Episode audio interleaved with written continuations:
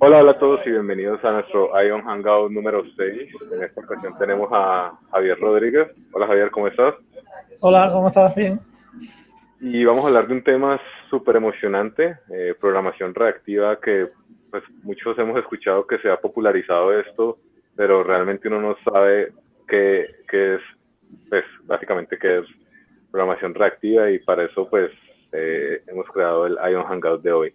Eh, pues como siempre, el que les habla Carlos Rojas y esperemos que nuestro otro panelista, Nicolás, se pueda anexar con nosotros durante la charla. Ya saben que si tienen alguna pregunta la pueden hacer en el chat y pues en algún momento la conversación se la voy haciendo a Javier. Eh, Javier es un full stack eh, especialista, creo que según vi tu perfil eres como más especialista en cosas eh, empresariales. Sí, eh, más bien gestión de, software empresarial, eh, control de inventario y ese tipo de, aplicación. Ya, y también es uno de los escritores de Ion Book, ha escrito varios artículos y por eso le agradecemos mucho. entonces, nada, eh, Javier, háblanos un poco sobre ti y comencemos el tema de qué es programación reactiva.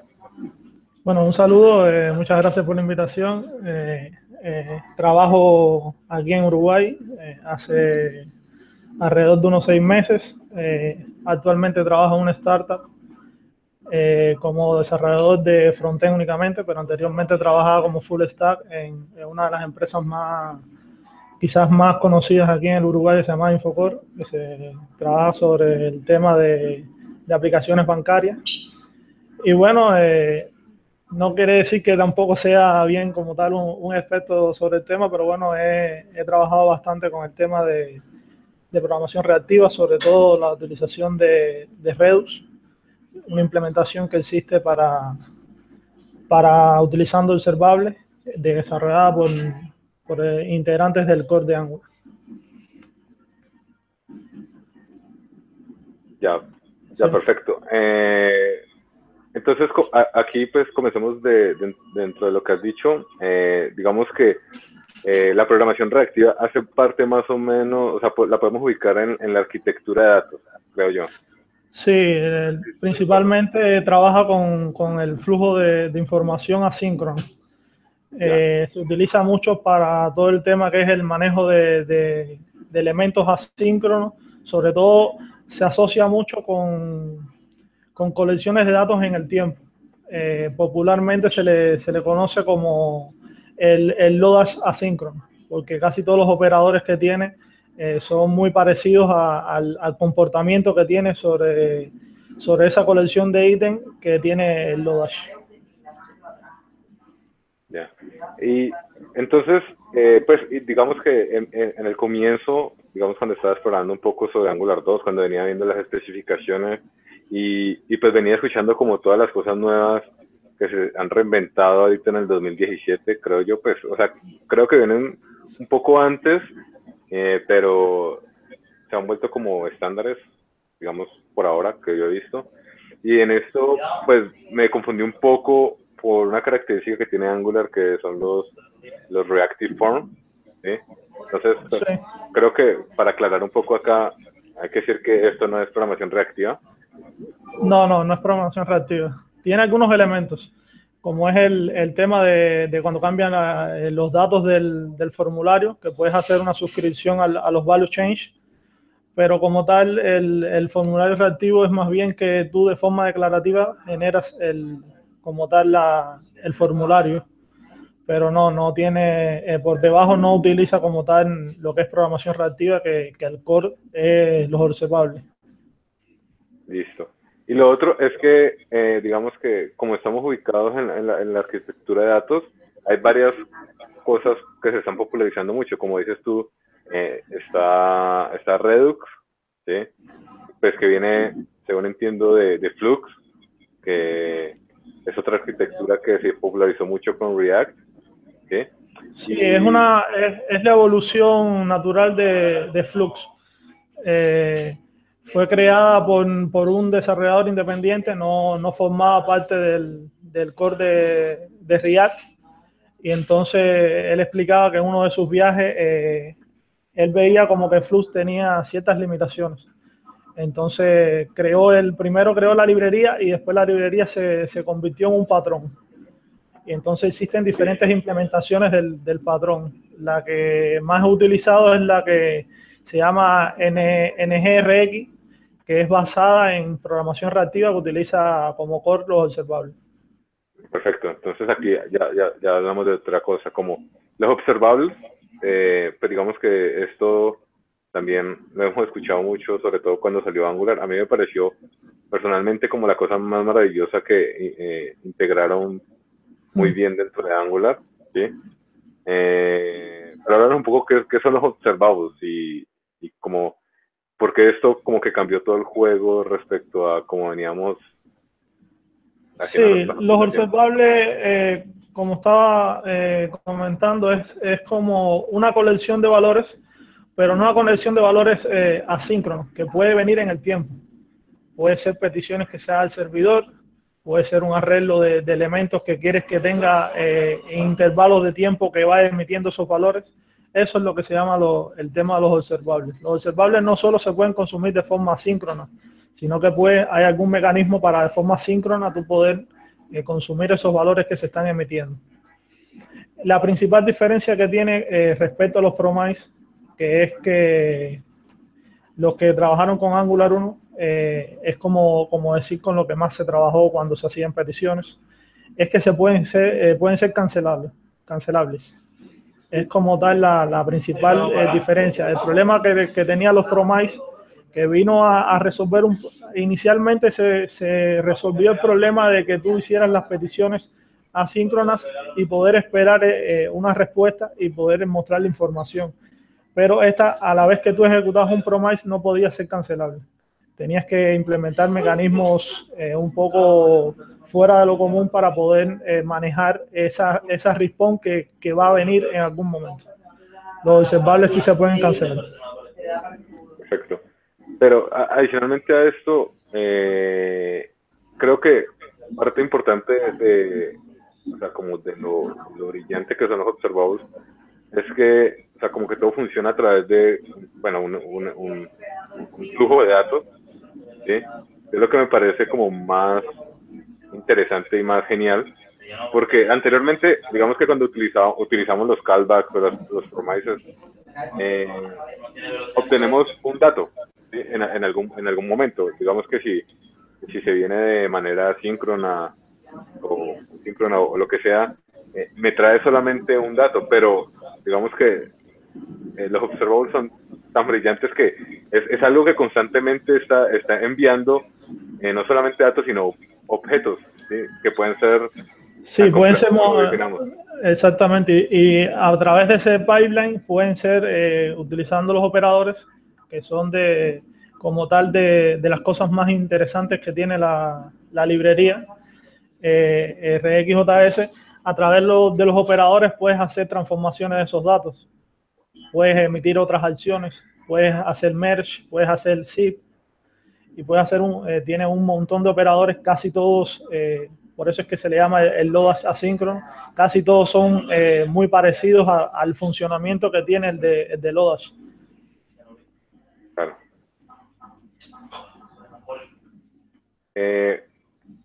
listo, entonces, no sé, digamos que quiero, no, no es obligatorio pues utilizar los observables, digamos que si quieres hacer una aplicación en, en Ionic o en Angular, no, no, no es algo, no, que tengas que utilizar. Ahí, normalmente, si utilizas Angular 2, eh, lo vas a estar utilizando, pero, eh, ¿cómo, ¿cómo, decirlo? Bajo escena. Eh, Muchos mucho de los componentes que, que, tiene Angular hoy en día utilizan Observer por debajo. Eh, las peticiones HTTP, las rutas, eh, parte del de comportamiento de los formularios, eh, muchísimas cosas eh, utiliza por debajo del server, pero no de forma implícita vas a tener que utilizarlo. Si quieres, eh, puedes hacer un uso más extensivo de, del, del, potencial que tienen los observables y de ahí es porque en los últimos tiempos han surgido muchas librerías basadas en observables que lo que hacen es el, manejo de, del flujo de, la, de los datos de forma síncrona. Sí, perfecto. Entonces, lo, yo creo que lo primero es como preguntarnos ¿cuándo, ¿cuándo utilizar observables, cuándo no, o por qué lo debo utilizar en, en lugar de otra, otra, de otra, de otra forma de estructurar mis datos? Sí, eh, inicialmente esa, eh, esa pregunta es un poco, quizás un poco trucosa, un poco compleja de, de definir porque primero tienes que ver el, el alcance que tiene eh, el proyecto. Se dice que, que, un proyecto muy chiquito no necesita eh, utilizar quizás eh, tantas tecnologías porque al final el, el, flujo de información, el flujo de datos va a ser, va a ser pequeño. Yo recomendaría utilizar eh, el tema de, de, Redux y todo esto de, del tema de los observables cuando la aplicación maneja un gran cúmulo de información y esa información se representa visualmente de, de, de distintas formas.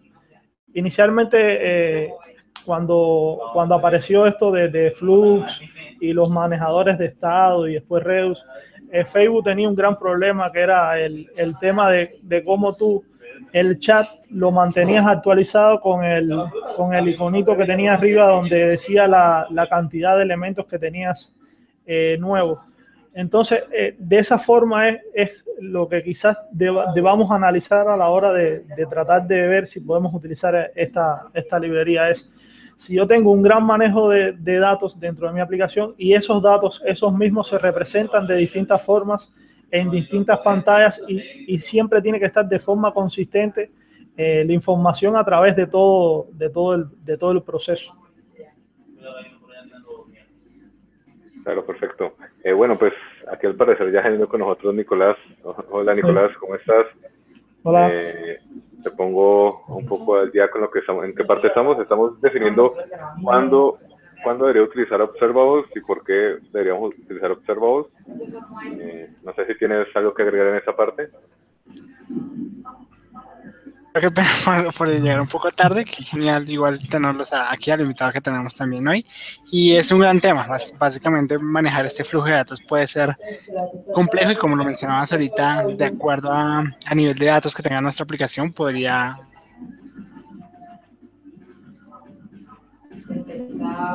Toda arquitectura de datos yo tenía una, pues, para ponerlo en tema de conversación, hay dos arquitecturas que uno puede montar en, pues, en Angular, uno solo con RxJS y otro utilizando Redux.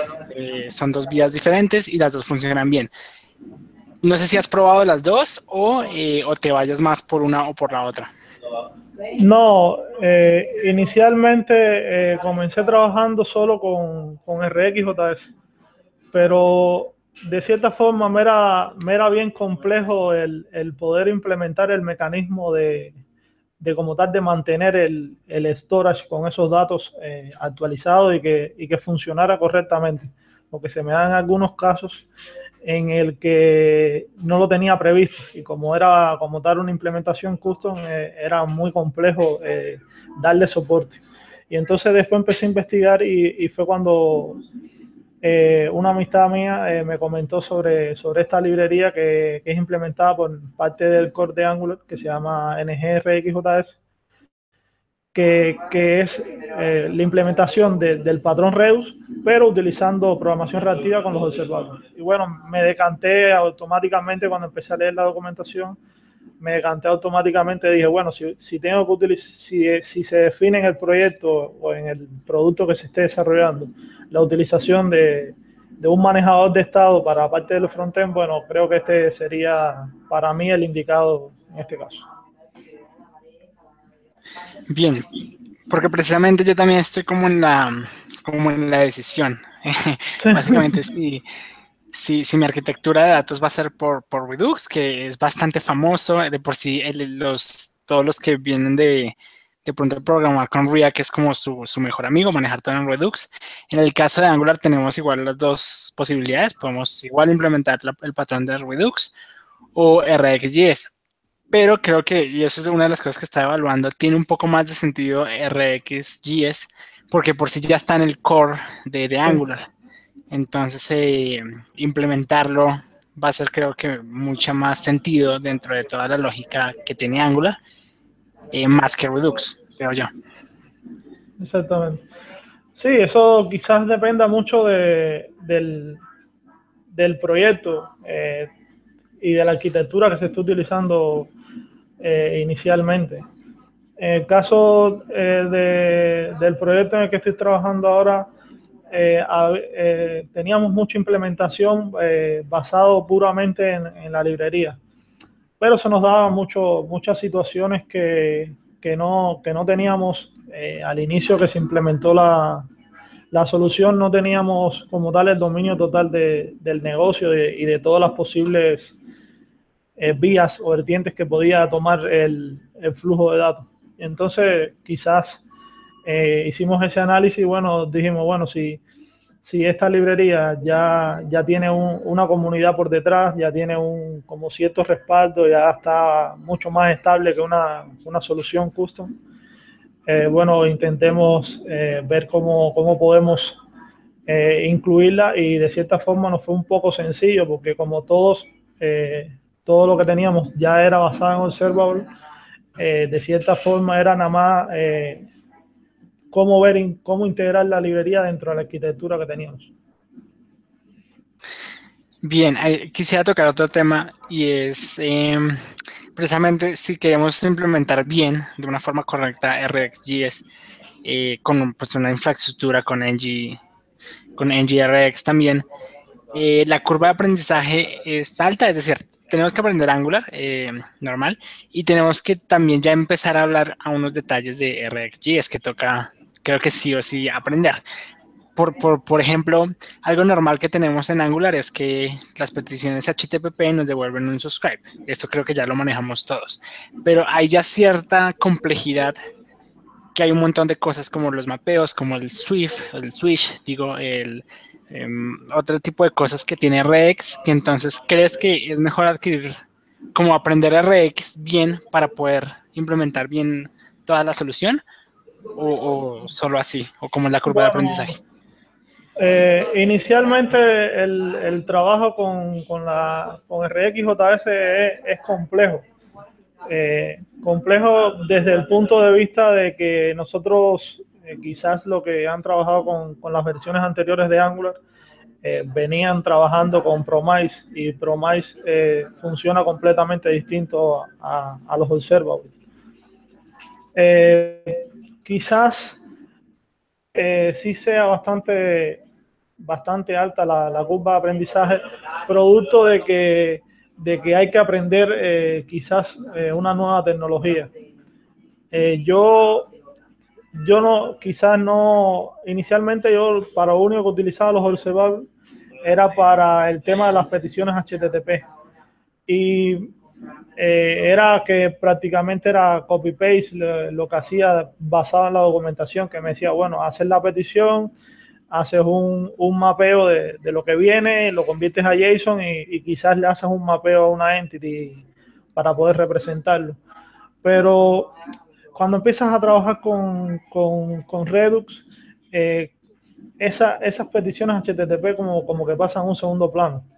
Eh, ya Redux, por lo menos la implementación de la, de la que hemos comentado aquí, eh, ya tiene como decir, como un estándar definido, ya, ya tiene unas pautas que, que te facilitan mucho quizás a, entender mucho más rápido que si empezarías desde cero, con solo con la librería RxJS.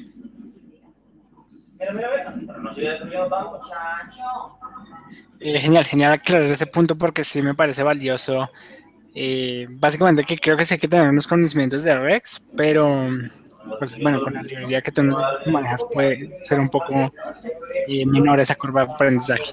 Sí, la, yo recomendaría empezar por como, como mismo me recomendó Jorge Gano. Hay un, hay un curso eh, eh, gratis de, de, Jorge Gano, uno de los panelistas que, que estuvo en, en, esta sesión con ustedes anteriormente que habla de cómo trabajar con RxJS durante 30 días y va explicando eh, varios conceptos de conceptos quizás iniciales, pero que te van a servir mucho para, para empezar a entrar en este mundo de lo que es eh, la programación reactiva y, Redux y ese tipo de cosas. Bien, sí, de pronto para los que no sepan, eh, bueno, tuvimos de invitado a Jorge Cano, que es un Angular expert y también Native Script, y hace poco está haciendo un reto de pues, 30 días de RxJS solito, sin, sin Angular. Entonces, si lo quieren seguir, está muy bueno. Entonces, yo, yo voy como en el día 5, la verdad no voy muy al pendiente, pero voy en eso. Y lo bueno es que pues de cada igual está el código y está un artículo en Medium de cada ejemplo y está el video. Así que si, si quieren aprender un poco pues bien RxJS, yo creo que esa sería una muy buena forma de, empezar y la curva no es tan, tan complicada, ya que te lo, te lo explica casi todo de a pasito. Lo va a hacer que entiendas bien cómo utilizar eh, pues esa programación con Angular. Tener las bases y después empezar poco a poco, eh, como decimos quizás nosotros, no volverse loco y empezar poco a poco con, con los operadores, con los más comunes. El map, el switch map, el merge, los cache, ese tipo de operadores, porque tiene muchísimos operadores para muchísimas eh, formas de transformar los datos dentro del pipeline. Pero bueno, cada uno tiene su, son muy específicos para su cometido. Yo, yo diría que empezáramos con, por los más básicos, que ya lo estamos utilizando en Angular 2, porque cuando haces una petición HTTP, tú estás haciendo un map de, de la información que viene de, de request y convirtiéndolo en un objeto y lo estás usando de cierta forma. Yo recomendaría empezar por esos operadores inicialmente. Genial. Ahora, em, según entiendo, em, también si hablamos de la filosofía un poco de, Redux, es lo que manejan un estado global de la aplicación y todos escuchan ese estado global de la aplicación. ¿Con RxJS se maneja de la misma manera? O sea, con la librería que ustedes están implementando, o ya pueden tener esto más diversificado? Eh, no, estamos, estamos, como estaba comentando, estamos migrando. Estamos migrando porque eh, de cierta forma no teníamos un, un, manejador de estado centralizado como lo, como lo plantea Redux. Lo teníamos, eh, como decir, cada servicio manejaba el estado de, de su componente o de su módulo. Entonces, de cierta forma se daban ciertos casos que habían incongruencia de datos, entonces no se actualizaba bien, los behavior subjects no, no emitían bien los, los valores, en algunos lados se, se estaba, eh, eh, sin conocimiento se estaba modificando el, el, el estado de esos datos. Eh, en JavaScript cuando, cuando, cuando guardamos objetos esos objetos lo que, lo que se hace es, eh, o lo que se debería hacer es una copia cada vez que se va a emitir un, nuevo valor y, en algunos lados no estábamos haciendo una copia del objeto, estábamos simplemente apuntando la referencia. Entonces, cuando lo asociábamos a los formularios, el, el Model automáticamente cuando se escribía modificaba el, estado de esos datos y modificaba el estado de, de muchos elementos dentro de la aplicación. Entonces, estamos ahora inmensos en, en la migración. Ok, genial. Otra de las cosas es, ya después de migrarlo, o pues ya de tener como este estado ya controlado, eh, ¿qué tan fácil es hacer pruebas de o hacer testing de, este tipo de cosas?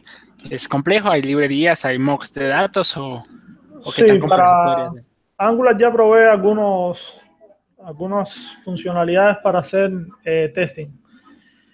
¿Qué pasa? Eh, si, si, estás, si van a, utilizar eh, la implementación que, que estábamos comentando, eh, uno de, como decir, de los elementos centrales de, de, este patrón es lo que se le llama los reducers. Los reducers son funciones puras que, que tienen una entrada de datos y tienen una salida. Se plantea que que las funciones puras son eh, muy sencillas de, testear, entonces, en, que sería como tal las funciones puras estas, los reducers serían los encargados de modificar el estado. Y, en Redux no se modifica como tal el estado, lo que se genera es un nuevo estado a partir de una acción y un estado anterior. En el caso de que, de que vayan a hacer alguna implementación custom solo utilizando RxJS, sí se complicaría eh, un tema eh, quizás eh, mayor o menor medida el tema del, testing basado en cómo se implemente esa solución. Si, si, si, se utiliza bien, si se hace bien desacoplado, si se, si se piensa bien, si se quizás se guían por, por las experiencias ya de otras librerías de, cómo implementaron eh, al final el, el, el, manejador de estado, quizás les sea mucho más sencillo el como tal hacer testing sobre, sobre esas funcionalidades. Ok, sí, sí. Yo, yo veo igual que la mayoría de veces se le haces como pruebas a los, pues, a los reducers, que son las funciones puras, y pues ya podrías controlar como todo ese tipo de cosas. Eh, sí, dime, Carlos, vas a decir algo. Sí, eh, decir lo siguiente, es que, pues según estoy viendo eh, acerca de acerca de, de como todo eso, esto sería más como unos patrones, lo que es Redux, Flux, etcétera. Ellos utilizan como un patrón de un solo estado. Pues recordemos que también parte de cuando uno está en AngularJS, eh, uno utiliza el, el, two-way data binding y, pues igual eso es como en, en, en, su momento fue como el gran, el, gran, pues no sé si gran avance, fue el, gran, una cosa el gran gancho de la, de la librería. Fue el, gancho y después el odio de, de, Exacto, porque, porque se empezó a crear una mano de estados incontrolables que, que cuando ibas a, depurarlos, o sea, eso no depuraba a nadie. Entonces, eh, ahora, bueno, digamos que ahorita utilizando Angular, pues también tenemos el, el, el two-way data binding, pero digamos que los también digamos, la directiva la podemos manejar como, como un one-way data binding, ¿sí? Entonces, eh, creo que también es bueno como hablar un poco de esto, de que si vamos a utilizar alguno de estos patrones, eh, pues básicamente nos toca utilizar solamente como un, una, un, un one-way data binding de, de, cada una de las cosas, ¿no? Sí, sí. Eh, una, quizás uno de, los beneficios que tiene la utilización de, como tal, de, esta filosofía, el primero es aumento de performance. Eh, como de cierta forma, eh, nosotros siempre le estamos diciendo a Angular o a los componentes cuáles van a ser eh, los valores, porque nosotros estamos conscientes de que esos valores solo se van a poder cambiar en un solo lado y cuando cambien nosotros vamos a tener la certeza de que esos valores van a estar, eh, van a ser eh, enviados a la vista de, forma eh, consistente. pudiéramos cambiar el chain detection de, de, todos los componentes o de la mayoría para no ser tampoco absoluto a un push. ¿Qué significa esto? Que estamos desactivando el, el chain detection de, de Angular en algunos puntos claves y de cierta forma eh, vamos a aumentar el, performance de, de, la aplicación.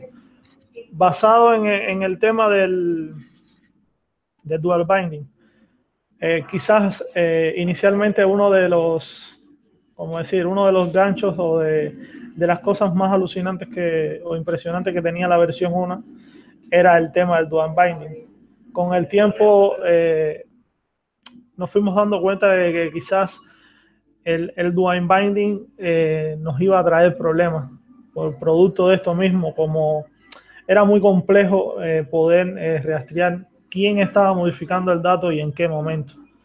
Entonces, de las recomendaciones que, ellos tuvieron muy en cuenta para, para la versión 2 de, de, Angular fue cómo, de cierta forma, poder manejar este tema de, del dual binding.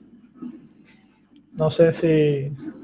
Sí, también básicamente, em, pues en, varios de los textos y libros que, que mira de Angular es como, pues Angular 2 y 4 también tienen una especie de, pues data binding en doble vía, eh, pero aún así es recomendado no, como no hacerlo o no utilizarlo. Por ejemplo, el ng model ya no, pues hay unas formas más especiales de, de hacerlo, eh, pues prácticamente manejarlo unidireccional.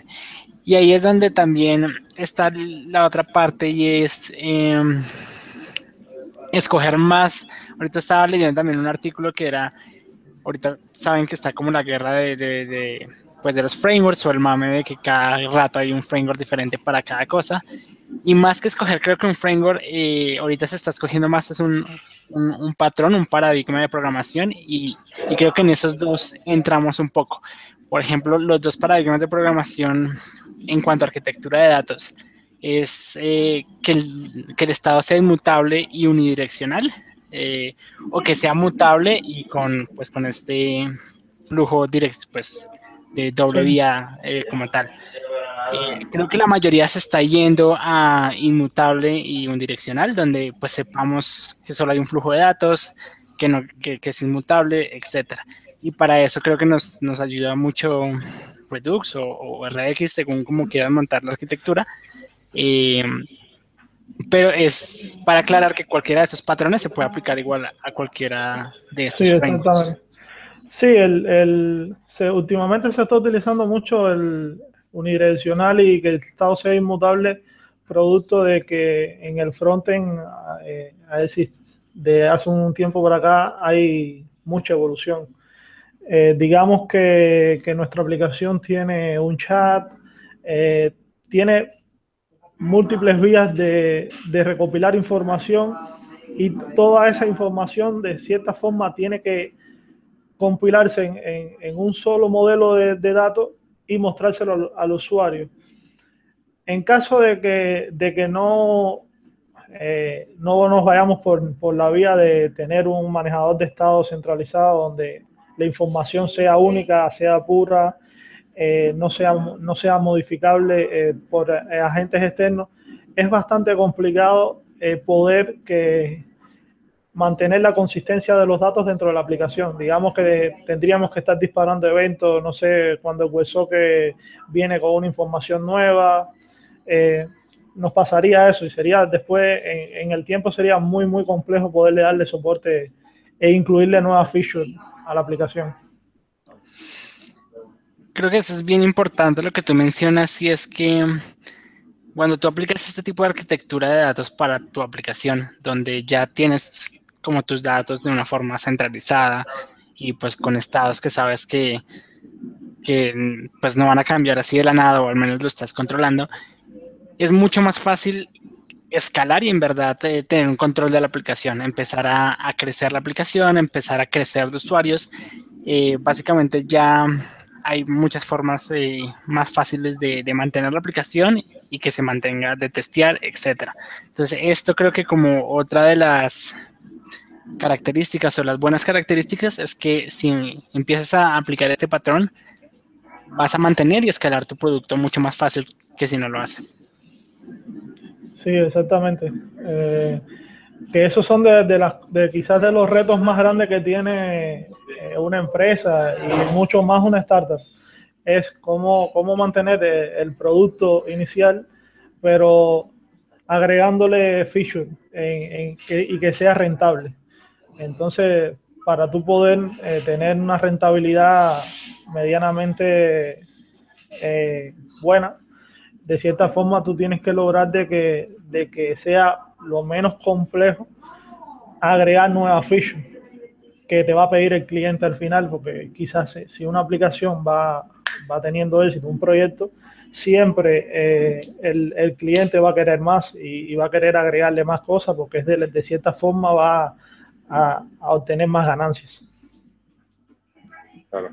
Otra cosa que no sé yo si es algo no sé si molesto porque, eh, pero sí como un poco desconcertante, es que, como decía anteriormente Nicolás, eh, está como esta tendencia, o sea, no sé si, yo, yo, yo leo mucho Medium, ¿sí? Sí. Y, y, normalmente pues leo como a, la, a, a varias gente que, que habla de JavaScript y de cosas de, de framework y de tecnologías, y, y, y hay tanta, tanta, tanta información que que al final uno termina como leyendo muchos artículos y no termina como implementando casi nada.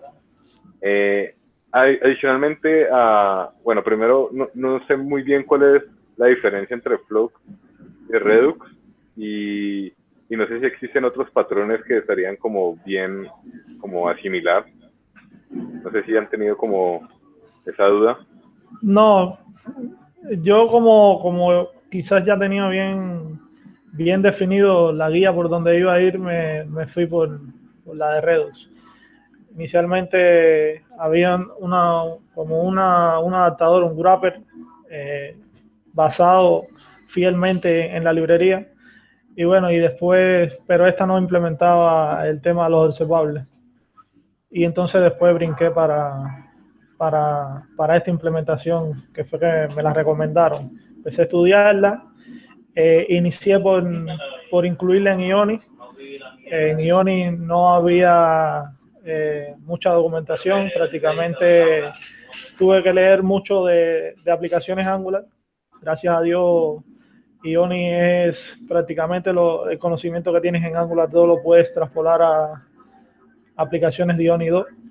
Y entonces fue que inicié por ahí, inicié haciendo eh, una aplicación eh, con Redux eh, y esta, esta librería y, Ioni 2. Y la diferencia entre Flux y, y Redux eh, no la tengo bien, ¿cómo decir?, bien definida porque no leí mucho sobre, sobre Flux, pero creo que Flux tiene como varios, varios gestores y Redux no, o algo así. Y, es basado, la principal diferencia es los reducers. Creo que Flux no tiene el tema de los reducers. Sí, aportando un poco a ese mismo tema, es como eh, básicamente puedes eh, aplicar arquitectura de datos solo con RxJS o con Redux y la librería igual que utiliza Observables, que también está muy buena.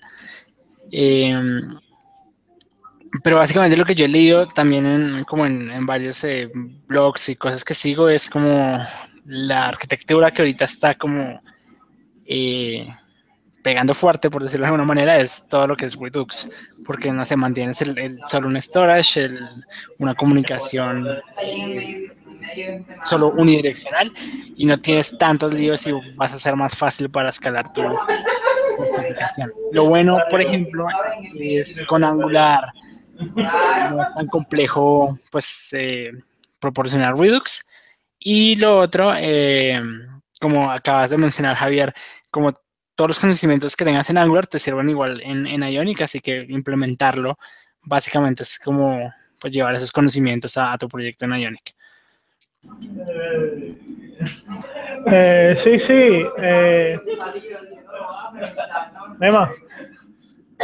eh inicialmente eh, sientes como que estás escribiendo mucho más código por todo el tema, si te vas por, la, por la, implementación de, de, la librería, porque ya ellos tienen bien pautado cuáles son los, los pasos a seguir. Tienes que crear las actions, eh, tienes que crear los, los effects para si vas a hacer eh, peticiones HTTP o, peticiones server-side, tienes que crear lo, lo, que le llaman ellos los reducers, eh, el storage, eh, todo tiene que hacer la configuración. Inicialmente como, como que ves que estás escribiendo mucho más código y dices, bueno, estoy escribiendo lo que antes yo hacía en una línea de código, lo estoy haciendo ahora en, en 20, porque tienes que hacer el reducer, tienes que hacer el, el, estado inicial, tienes que hacer los efectos si van a hacer peticiones, pero a la larga, eh, como ellos ya tienen bien pautado cuáles, eh, como tal, los pasos a seguir para la utilización,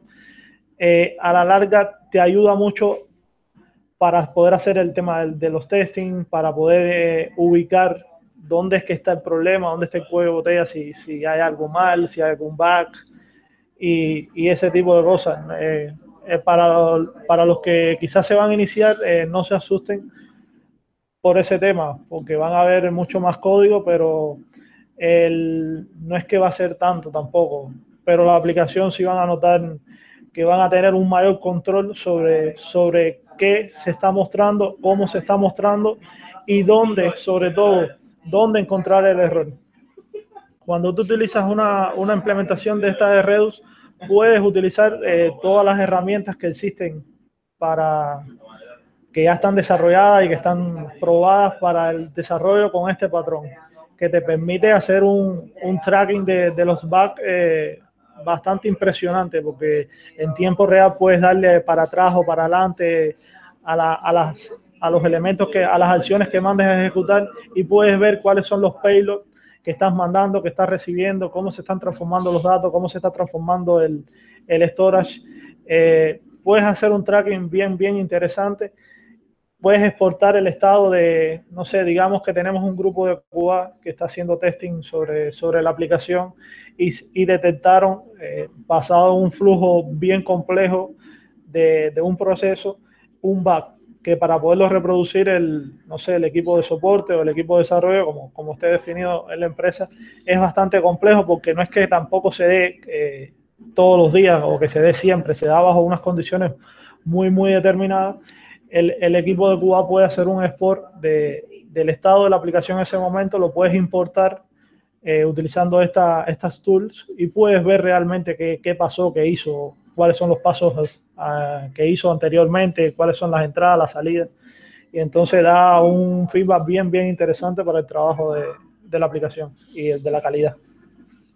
Ya, dice, bueno, pues eh, un poco para ir cerrando, porque ya se nos, nos ha agotado el tiempo quería como agregar otra, una, una, pregunta que hace poco hicieron en el chat del DAC. Eh, alguien como que quería implementar eh, los observables en su aplicación y, pues hizo una pregunta como muy puntual que era que si el, servidor necesitaba algo especial.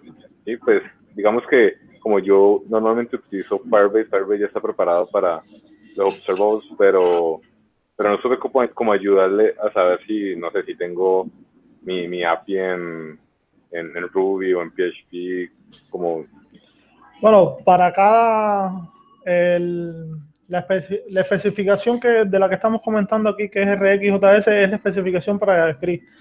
Pero en la página oficial de, de la que se llama reactix.com o algo parecido, quizás después podamos poner el, el link, eh, existen implementaciones para muchísimos lenguajes y frameworks. No sé si, si quizás es la, lo, que, lo que estaba preguntando el, el muchacho. Claro. Sí. Bueno, pues igual, igual los podemos remitir al sitio de ¿Ibas a agregar algo, bonito? Eh, no, pues que básicamente RxJS también se puede implementar, pues como se volvió también un patrón, como dice Javier, se puede implementar no solo en JavaScript, sino pues de por sí hay la librería para Java, la librería para Python, la librería para Ruby, PHP, si uno lo quiere implementar ya del lado del servidor. Pero eh, del, lado de JavaScript, que es por lo que se hizo famosa, pues es como RxJS y pues desde ahí implementas observables. Pero eso es desde el lado del cliente. El, el, servidor, pues no, no deben comenzar a transmitir datos en tiempo real, así porque sí, a menos que sea Firebase.